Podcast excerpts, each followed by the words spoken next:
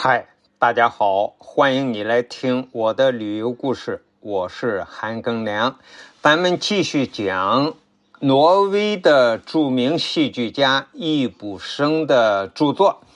他最著名的一部戏剧著作呢，叫《玩偶之家》。我们这一节啊，就讲一讲《玩偶之家》这个戏剧啊，呃，简单的内容吧。这个戏剧当中呢，有两条线索。娜拉当然是第一主角了，她的丈夫叫海尔茂，他们夫妻二人的生活呢是一条主线。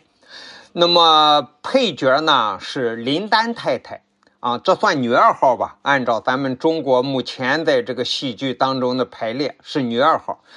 林丹太太呢和银行的小职员科洛科斯泰。他两个人啊是一条副线，啊，呃，次要的一条线。戏剧一开场就截取了一段圣诞节的生活场景，展现了娜拉和海尔茂日常的婚姻生活。他们生活的非常幸福。海尔茂啊叫娜拉小公主、小松鼠、小宝贝、小格子。这个。海尔茂呢，他还是挺爱自己妻子的，也从来不在外寻花问柳，也不酗酒闹事。娜拉呢，好像也挺幸福，他们结婚八年了，生了三个孩子。接着呢，副线人物林丹太太啊，和银行小职员克洛克斯泰啊上场了。在林丹太太与娜拉的交谈当中呢，逐渐的把主线和副线联系在一起了，同时也促成了戏剧冲突的关键导火索。这个男二号吧，咱们就叫他男二号，是银行的小职员，叫科洛克斯泰呀。他是男一号海尔茂的大学同学，又是一同在银行工作的同事。那么海尔茂要升任经理，他就把他这个老同学啊看作是一个竞争对手。这种事儿是不是在中国也是常有啊？海尔茂啊得了一个病，呃，当时他们就没有钱治病了。娜拉呢就模仿他父亲的笔记签名，就留呃。借到了一个贷款，因为娜拉家呢比较富裕，他父亲啊，呃，也是一个场面上的人物，所以他就能按照他父亲的签名就能呃贷出钱来。但这种事儿啊，在当时的挪威啊是违法犯罪行为。其实这种冒名签字的事啊，在很多国家都是违法犯罪的。但是他没有办法啊，娜拉就。用这种方法啊，呃，借到了钱，给她丈夫治病，也治好了。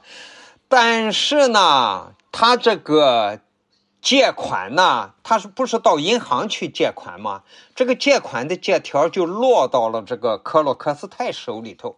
那么克洛克斯泰呢，就拿出这个签名这个借条啊，来威胁这个海尔茂。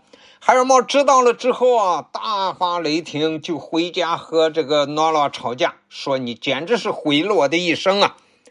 当海尔茂要因为他晋升啊，要把他这个同学啊，就这个科洛克斯泰，他要解雇他，啊，因为海尔茂职位比他高了嘛。可是这个同学啊，他知道这个娜拉借款的这个事儿啊，他就向海尔茂告发这个事儿了。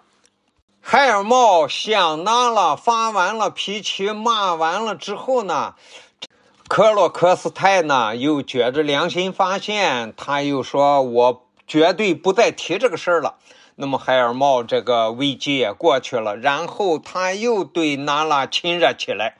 但经过这一番的周折呢，让娜拉看清了丈夫海尔茂的虚伪本质。他也明白自己在家中啊，只是海尔茂的玩偶和消遣的东西，他就愤然离开了这个家。就这个样呢，这个戏剧就结束了。那么他离开家之后，他到哪里去呢？因为他原来就很富裕，他结婚之后，他一直就没上过班，也没工作啊，他的生存怎么办呢？这就叫当时的一个问题作品。啊，易卜生就是善于写这种社会问题。呃，这个事儿到这儿，这个剧就结束了，留一个悬念，让观众来想。感谢你的收听，咱们下集再见。